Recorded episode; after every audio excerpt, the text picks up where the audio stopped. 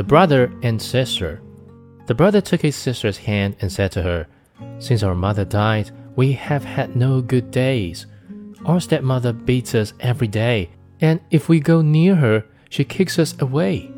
We have nothing to eat but hard crusts of bread left over. The dog under the table fares better. He gets a good piece every now and then. If our mother only knew how she would pity us. Come, let us go together out into the wide world. So they went and journeyed the whole day through fields and meadows and stony places. And if it rained, the sister said, The skies and we are weeping together. In the evening, they came to a great wood, and they were so weary with hunger and their long journey that they climbed up into a high tree and fell asleep. The next morning, when they awoke, the sun was high in heaven and shone brightly through the leaves. Then said the brother, Sister, I am thirsty. If I only knew where to find a brook, that I might go and drink. I almost think that I hear one rushing. So the brother got down and led his sister by the hand, and they went to seek the brook. But their wicked stepmother was a witch, and had known quite well that the two children had run away, and had sneaked after them, as only witches can, and had laid a spell on all the brooks in the forest. So when they found a little stream flowing smoothly over its pebbles, the brother was going to drink of it, but the sister heard how it said in its Russian, He a tiger will be who drinks of me, who drinks of me, a tiger will be. Then the sister cried, Pray, dear brother, do not drink, or you will become a wild beast and will tear me in pieces. So the brother refrained from drinking, though his thirst was great, and he said he would wait till he came to the next brook. When they came to a second brook, the sister heard it say, He a wolf will be who drinks of me, who drinks of me a wolf will be. Then the sister cried, Pray, dear brother, do not drink, or you will be turned into a wolf and will eat me up. So the brother refrained from drinking and said, I will wait until we come to the next brook, and then must drink whatever you say. My thirst is so great. And when they came to the third brook, the sister heard how in its rushing it said, Who drinks of me, a foe will be. He a foe will be who drinks of me. Then the sister said, O my brother, I pray drink not, or you will be turned into a foe, and run away far from me. But he had already kneeled by the side of the brook and stopped and drunk of the water. And as the first drops passed his lips, he became a foam. And the sister wept over her poor lost brother, and the foam wept also, and stayed sadly beside her. At last the maiden said, Be comforted, dear fawn. Indeed, I will never leave you. Then she untied her golden girdle and bound it round the fawn's neck, and went and gathered rushes to make a soft cord, which she fastened to him. And then she led him on, and they went deeper into the forest.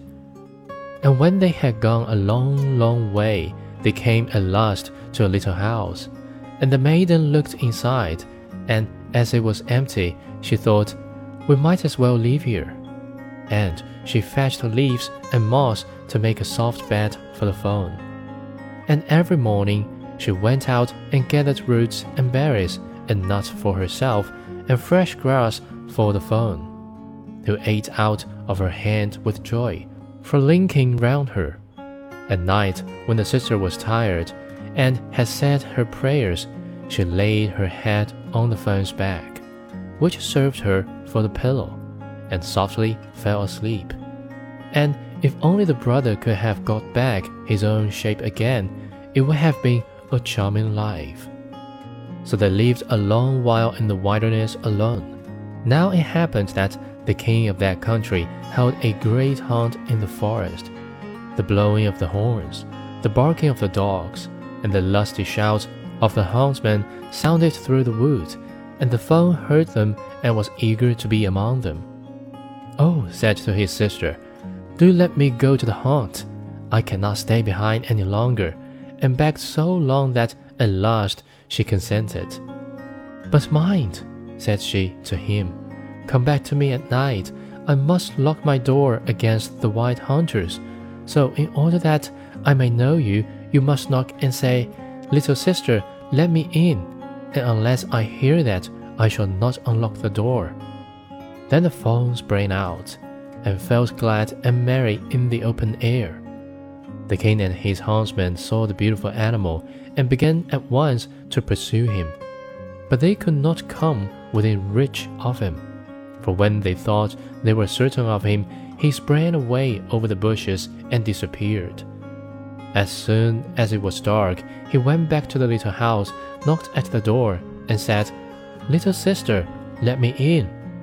Then the door was opened to him, and he went in, and rested the whole night long on his soft bed.